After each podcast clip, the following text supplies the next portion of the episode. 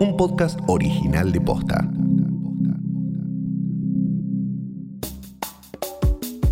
Todavía no superamos el coronavirus y en China ya apareció un nuevo virus con potencial pandémico. ¿Por qué pasan estas cosas? ¿Hay algo que podamos hacer para evitarlo? Además, hay 10 grados de temperatura y te quejas de que hace frío. ¿Te imaginas vivir en una ciudad con 23 grados bajo cero? Hoy es miércoles primero de julio. Soy Martina Sotopose y esto pasó posta. Para no perder la costumbre con las malas noticias, hace unos días nos enteramos de un hecho que nos puso en pie de alerta. En China identificaron un nuevo virus con potencial pandémico. ¡No! El virus en cuestión es una cepa de la gripe porcina, similar al que se propagó en 2009. La comunidad científica alertó que debe ser controlado de manera urgente para evitar que se propague a humanos. Antes de llorar, desesperarnos y pensar que el final es inminente,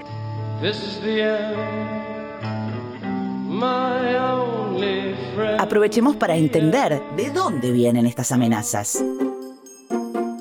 Hola, soy Elizabeth Mole, soy licenciada en Ciencias Ambientales y doctoranda en Ciencia Política. Me dedico específicamente a estudiar la política y las políticas públicas del ambiente y el desarrollo sustentable. El coronavirus, la gripe porcina, el Zika, todas tienen origen en una misma problemática, el modo en el que nos vinculamos con la naturaleza y puntualmente el sistema de producción de alimentos.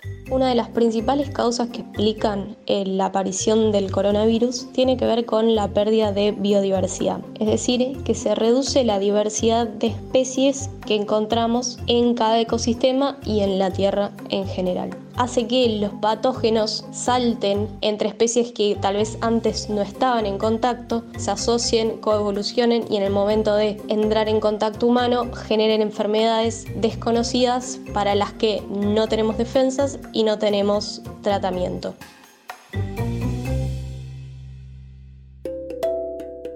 Fueron varios los que pronosticaron una pandemia. Bill Gates, científicos de Hong Kong, el niño astrólogo de la India, Hubo avisos por todos lados de que un virus era la amenaza para la humanidad en el corto plazo. If anything kills over 10 million people in the next few decades, it's most likely to be a highly infectious virus. Rather than a war. Sin embargo, esto no fue casualidad ni mucho menos intervención divina. Este tipo de infecciones nos acechan hace 200 años. Soy Mercedes Pombo, integrante de Jóvenes por el Clima. Estudio filosofía, soy secretaria de mente en la Facultad de Filosofía y Letras. Hay una conexión directa entre la afluencia de nuevas enfermedades zoonóticas y la depredación ambiental. El 60% de todas las enfermedades infecciosas en los humanos y el 75% de las enfermedades infecciosas emergentes son zoonóticas, es decir, que se transmiten de animales a humanos humanos. Algunos ejemplos recientes son el ébola, la gripe aviar, el Zika y ahora el coronavirus. Todas están vinculadas a la actividad humana. La diversidad biológica hace como cortafuegos entre especies para impedir esta transmisión. Y por otro lado, porque al depredarse el ambiente natural de las distintas especies, se trasladan a ambientes humanos. Esto pasó, por ejemplo, con el ébola, que coinciden los lugares en los que aparecen como fuerza con los lugares en los que se deforestó con más intensidad. Y también hay un vínculo con ciertas prácticas productivas, como por ejemplo la ganadería intensiva, en las que especies que por ahí no convivirían naturalmente conviven en espacios muy hacinados y eso también facilita la transmisión de enfermedades. Gran parte de la economía de nuestro país está basada en la explotación ganadera, una industria que en términos de cuidado del medio ambiente no tiene demasiados escrúpulos. El medio ambiente argentino es tomado por el, agronegocio, que es el, sector que produce los alimentos, como eh, un insumo que utilizan, un insumo privado que utilizan como se les canta. Ella es Soledad Barruti, periodista especializada en la industria alimentaria y el agronegocio en nuestro país. Son espacios muy pequeños donde los animales viven hacinados, compartiendo no solo sus deposiciones, sino sus fluidos en ritmos de crecimiento acelerados, en condiciones de muchísimo estrés, en condiciones de vulnerabilidad extrema a padecer ellos mismos enfermedades.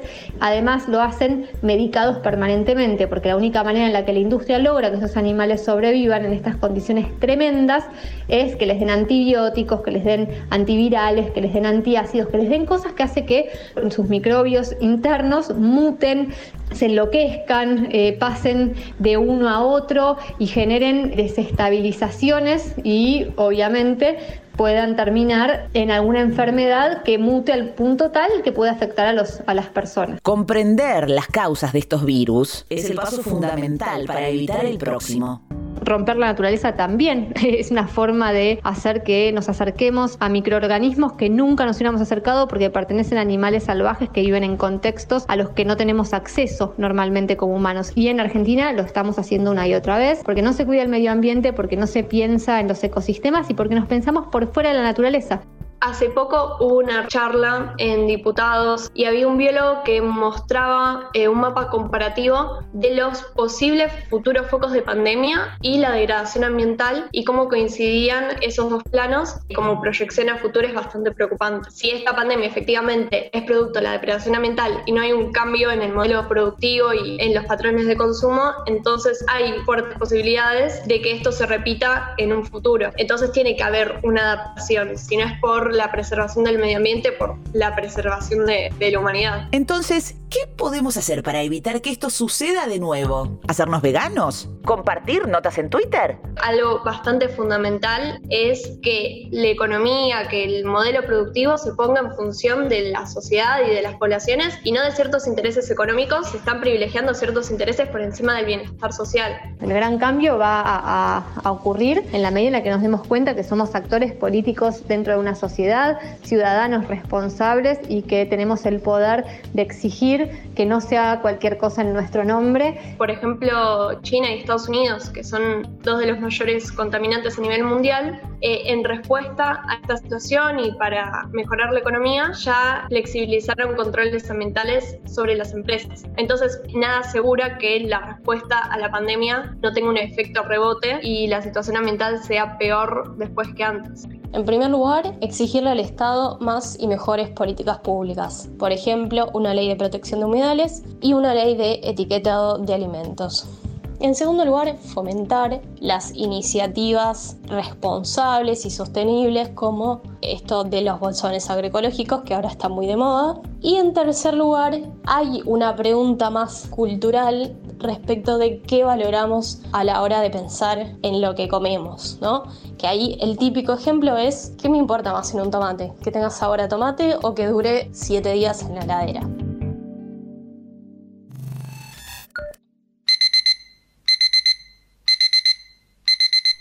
Te levantaste, viste la sensación térmica y te pareció que 3 grados era demasiado frío para vivir, Escucha esto. La ciudad de Río Grande, en Tierra del Fuego, registró una de las temperaturas más bajas en lo que va del año, con un frío polar de 15 grados bajo cero. O sea, más frío que en la Antártida, que como ya explicamos en este podcast, es una provincia. Vimos imágenes espectaculares que nos dan una idea de los efectos de este clima. Costas congeladas, autos tapados por hielo y nieve. Mucha nieve.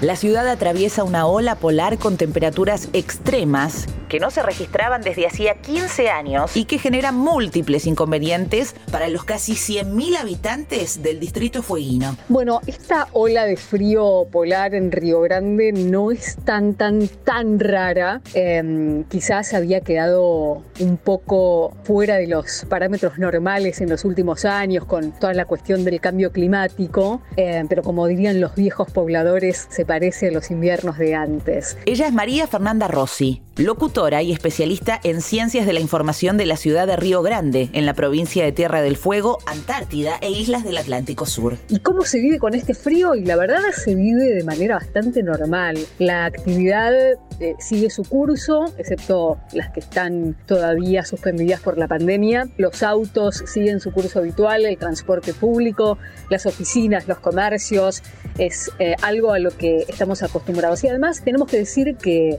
generalmente los edificios, las casas están específicamente preparados para mantener el calor bueno, bueno, ya entendimos, no es tan grave, están preparados para lidiar con bajas temperaturas, pero ¿qué onda la cuarentena? ¿La están padeciendo tanto como yo? Estamos en la fase 5 de ya el distanciamiento social preventivo y obligatorio, lo que hace que la vida sea casi, casi normal. Hay algunas cosas que todavía no, no, no podemos hacer, no hay clases todavía, algunas reparticiones públicas aún no funcionan, pero el resto de la actividad, la verdad que medio que va sobre ruedas. ¿Y cómo es la vida en fase 5? En la provincia tenemos permiso para hacer em, encuentros sociales de determinada forma. Por un lado, para los menores, que se pueden juntar hasta cinco menores en una casa, y por otro lado, para los adultos, que se pueden juntar hasta 10 adultos sin restricción de días y de horarios. Y además eh, pidiendo que sean esos encuentros siempre con el mismo grupo de gente. Encuentros de hasta 10 personas. tan solo un sueño. Ahora, ese frío te lo regalo, ¿eh? Esto también pasó posta. Estados Unidos compró todo el stock mundial de Remdesivir, el remedio contra el COVID-19. El gobierno estadounidense dejó al resto del mundo sin acceso a la droga, que hasta el momento es la única que funciona para aliviar la enfermedad. Algunos expertos temen que este tipo de acciones unilaterales pueda repetirse ante la aparición de una vacuna. Hoy volvimos a la cuarentena estricta en el AMBA con fuertes controles vehiculares y de transporte público en los accesos a la ciudad. En los últimos 20 días, los casos aumentaron 136%. El número de fallecidos casi se duplicó y creció un 74% la ocupación de camas de terapia intensiva. Hoy hubo paro internacional de trabajadores y trabajadoras de plataformas y aplicaciones y en Argentina marcharon a la legislatura porteña reclaman mejores condiciones laborales en un rubro que empeoró su situación en medio de la pandemia. Esto pasó posta es una producción original de posta. Escúchanos de lunes a viernes al final del día en Spotify, Apple Podcast y en todas las apps de podcast. Búscanos en Instagram y en Twitter. Somos arroba postafm. En la producción estuvieron Galia Moldavsky y Fede Ferreira. Nuestro editor es Leo Fernández. En la dirección general, Luciano Banchero y Diego del Agostino. Soy Martina Sotopose y esto pasó posta.